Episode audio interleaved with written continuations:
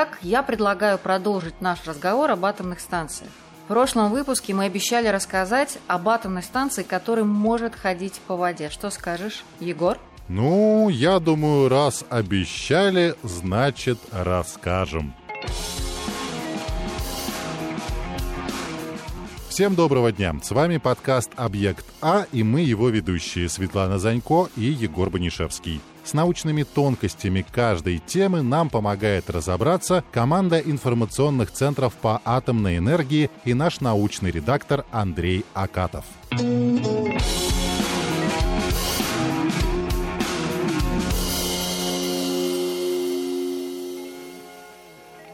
Я знаю, что ты на ПАТЭС был. И не один раз. А я даже платочком не успела помахать отправляющейся плавучей атомной электростанции. Поэтому ты начинаешь.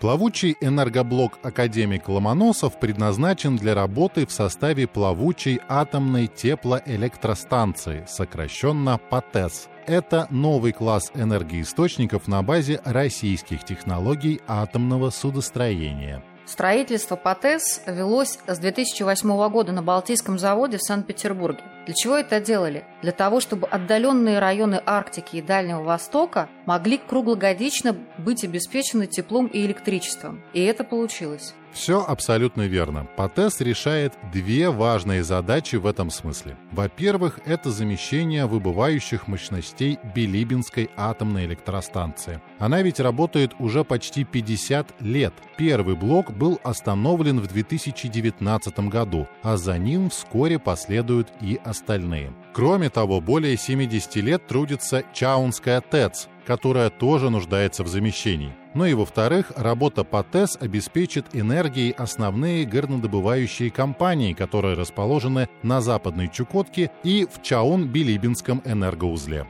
Речь идет о золотодобывающих компаниях и тех, которые связаны с развитием Баимской рудной зоны. И это огромный рудно-металлический кластер. Вообще, изначально в адрес проекта звучала критика из-за его дороговизны. Но отраслевые эксперты считают, что мобильная атомная электростанция малой мощности является оптимальным вариантом для таких регионов, как Чукотка, поскольку альтернатива получается дороже и отрицательно влияет на окружающую среду. Это очень важно, влияние на окружающую среду. И еще один неоспоримый плюс по ТЭС в том, что она является многорежимной, потому что может работать в режиме генерации только электроэнергии и в режиме, когда вырабатывается и электричество, и тепло. А это, конечно, очень оптимизирует процесс энергоснабжения в летний период. Егор, может быть, расскажем о хронологии появления этого проекта, хотя бы немного?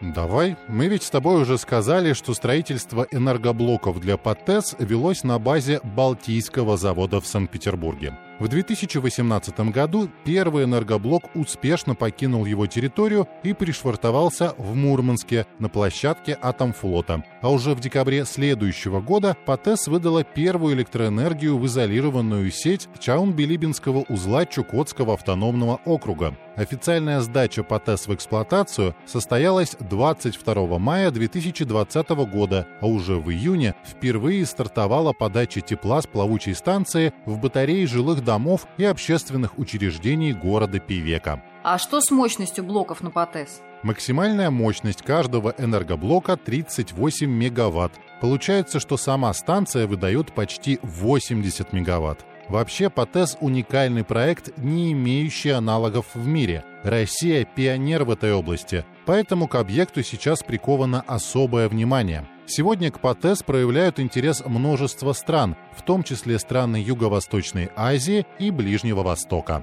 Я даже больше скажу. Оказывается, самая северная в мире плавучая атомная электростанция была удостоена награды Asian Power Awards. По мнению жюри конкурса ПАТЭС «Академик Ломоносов» является лучшей атомной электростанцией 2020 года. В составе жюри, кстати, мировые аудиторские, консалтинговые и рейтинговые компании – и это большое мировое признание, конечно. Ну а сейчас академик Ломоносов с соответствующей инфраструктурой находится в Пивеке, самом северном городе России, и радует своей работоспособностью. Да, ипотез уже высоко оценена экспертами. Например, член Международного комитета по присуждению премии «Глобальная энергия», президент научного совета по глобальным инициативам Томас Альберт Близ сказал об этом вот так.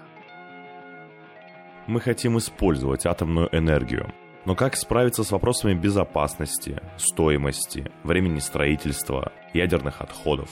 Можно ли решить эти проблемы и сделать это без промедления? Ответ однозначный – да. Я считаю, что очень скоро это решение станет нашей реальностью. Самый быстрый способ обеспечить всех чистой энергией и решить эти проблемы – это построить на судах полностью автономные электростанции.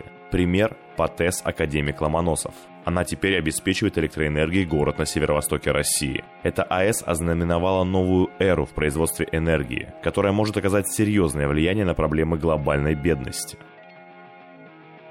Знаешь, Света, я тоже читал это интервью с ним. Там как раз объясняется, как ПАТЭС может бороться с бедностью. Плавучие электростанции могут обеспечить необходимую энергию без дополнительных затрат – Саму ПАТЭС построят судовладельцы за свой счет, а страна-клиент будет покупать электроэнергию. Скажем еще, что с помощью плавучих АЭС можно опреснять морскую воду и использовать ее в сельском хозяйстве. Это значит, что местных продуктов станет больше, и они будут немного дешевле. Еще один плюс. Томас Близ привел оценки экспертов, по которым стоимость энергии от ПАТЭС будет менее доллара за ватт, это дешевле, чем любой другой источник энергии. Эти оценки выглядят с одной стороны фантастическими, но это совсем не странно. Ведь Том – ура-патриот атомной энергетики. Сейчас получается, что стоимость ватта около 6 долларов. И неужели все снизится? Будем надеяться, что так все и случится. К этому, по крайней мере, все и стремятся. Ну и еще раз, такая ПТС есть только у нас. Пока что. На сегодня все. И в следующем выпуске мы расскажем вам о газовых центрифугах. Именно с их помощью обогащает уран для производства топлива для АЭС, атомных подводных лодок, а теперь и плавучей атомной теплоэлектростанции.